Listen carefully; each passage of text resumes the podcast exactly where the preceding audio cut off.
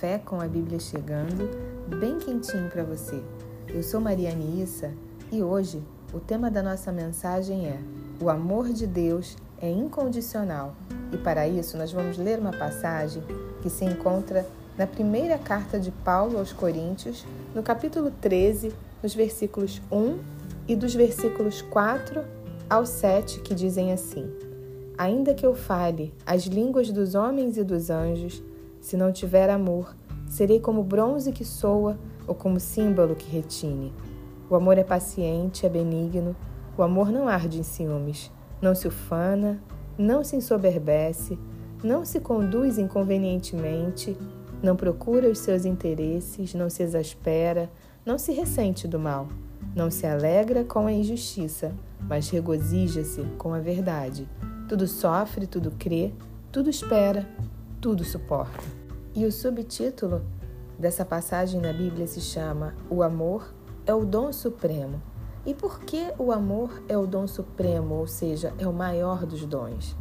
A palavra supremo quer dizer que está acima de qualquer coisa que se refere ou pertence a Deus. Também quer dizer superior a tudo, que atingiu o limite, o grau máximo, ou seja, o amor é o maior de todos os dons. E talvez por isso também seja o mais difícil de praticarmos, de entendermos, e inclusive é isso que define Deus. Quem é Deus? A pessoa de Deus. Deus é amor.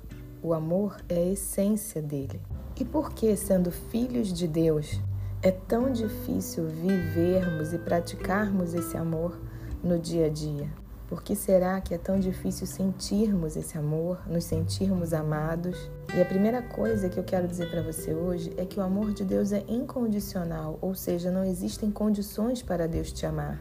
Tanto não existem que ele enviou o seu único filho para morrer em favor de cada um de nós, quando nós ainda éramos pecadores. Deus não faz uma lista de exigências para nos amar. E Ele continua nos amando independente das nossas ações e das nossas atitudes. Ele pode sim se entristecer, mas nunca deixar de nos amar. A palavra incondicional quer dizer que não depende de, que não está sujeito a qualquer tipo de condição, restrição ou limitação. Irrestrito. Deus não nos vê nas nossas fraquezas, nas nossas debilidades. Ele não nos olha nas nossas limitações, até porque quando ele nos chamou, nós éramos fracos, desprezados, andávamos por um caminho diferente e distante dele, e ainda assim ele nos desejou, nos amou e nos trouxe para perto, para perto dele e para perto do reino do Filho do seu amor, Jesus Cristo. O problema muitas vezes é que nós não nos vemos assim. Problema é que muitas vezes nós não nos sentimos dignos desse amor. Mas assim como a palavra incondicional quer dizer que não depende, que não está sujeito a qualquer tipo de condição, é assim que ele nos vê, é assim que ele nos deseja e é assim que ele nos atrai. O problema é que muitas vezes, por não termos recebido esse tipo de amor, esse tipo de segurança durante a nossa infância e adolescência, por muitas vezes não termos tido um lar que nos proporcionasse amor, aceitação e segurança, vamos levando toda essa rejeição, toda essa insegurança, essa baixa autoestima para as relações adultas. Ficamos com um vazio na nossa alma e vamos buscando em nossas relações adultas algo que preencha esse amor, essa falta, e queremos que o marido seja o pai, ou que a esposa seja mãe, ou que o chefe seja aquela pessoa compreensiva, a gente acaba buscando em pessoas e em relacionamentos aquilo que nos faltou no início, porque provavelmente nossos pais também não tiveram. Isso vira uma cadeia que vai sendo retroalimentada. São pais que tiveram problemas na infância que se tornam pais com problemas que geram problemas para os seus filhos. E assim vamos gerando e perpetuando pessoas carentes e com problemas emocionais. Mas não precisa ser assim. Estudos científicos já comprovaram que nós podemos mudar a nossa geração. Se alguma coisa te faltou na infância, na adolescência, saiba que Deus é um Deus de amor. Ele é um Deus que te aceita como você é. Ele é aquele que oferece abrigo, consolo, conforto. Ele é aquele que pode preencher os vazios da sua alma. E você pode se perguntar: mas eu não conheço a Deus, como ver o seu rosto? Como me sentir amada por um Deus que eu não vejo, que eu não toco? Mas a forma de você conhecer a Deus é através da palavra dele.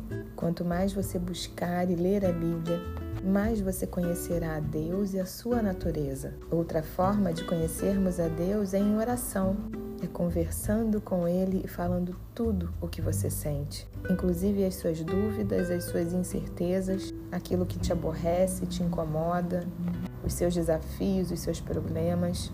E é importante que você saiba que essa não é uma relação de mão única, mas você será capaz de reconhecê-lo à medida que for o buscando e criando essa intimidade, essa conexão em pequenos detalhes da sua vida. Você vai ser capaz de sentir o seu amor. Podemos também nos aproximar mais de Deus através do louvor, da adoração, se enchendo a tal ponto que você vai conseguir transbordar dessa presença. O amor de Deus é o amor ágape, é o amor que se doa, incondicional, desinteressado, é o amor que te aceita como você é e que não precisa de muitas explicações. Essa passagem fala de um amor que é paciente, que é benigno, que não arde em ciúmes, entre tantas outras características que parecem tão distantes da nossa realidade. Mas o que eu quero dizer para você é que Deus é um Deus real. Ele é um Deus vivo e ele se importa com você. Ainda que você não o veja, ainda que você não o sinta, ainda que você não perceba. Por isso, hoje eu te incentivo a começar um relacionamento com Ele. Porque quando nos enchemos desse amor, então aquele amor falho, distorcido, que aprendemos em algum momento de nossas vidas, vai sendo substituído pelo amor que tudo sofre, tudo crê, que tudo espera, que tudo suporta e que é tão longe da nossa realidade. Esse amor é um amor inteligente, é um amor assertivo, é um amor que nos leva a tomar as melhores decisões, a fazer as melhores escolhas. É um amor que nos preenche de tal forma que nos estrutura, nos preenche, nos completa e nos faz entender que antes de amar ao outro, eu preciso me amar, que me faz compreender que é no exercício do alto amor e do autocuidado que eu transbordo a virtude desse amor de Deus, que me completa que me faz ser inteira e que me permite amar esse amor de qualidade. Me faz amar o outro com esse amor que eu primeiro recebi do Pai e que eu fui preenchida por Ele. E eu quero dizer para você que quanto mais você amar a Deus, que quanto mais qualidade existir nesse alto amor, no seu amor próprio, melhores serão as suas relações, porque você não vai dar algo que você não tem, mas você vai dividir daquilo que você transborda. E eu quero encerrar com o versículo 13 desse mesmo capítulo que diz: Agora, pois, permanecem a fé, a esperança e o amor. Estes três, porém, o maior destes é o amor. Que você escolha o amor, que você escolha ser amada por Deus, que você se sinta amada como filha, para que em amando e sendo amada, você possa carregar esse amor dentro de você por onde você for. Que Deus te abençoe. Um beijo para você.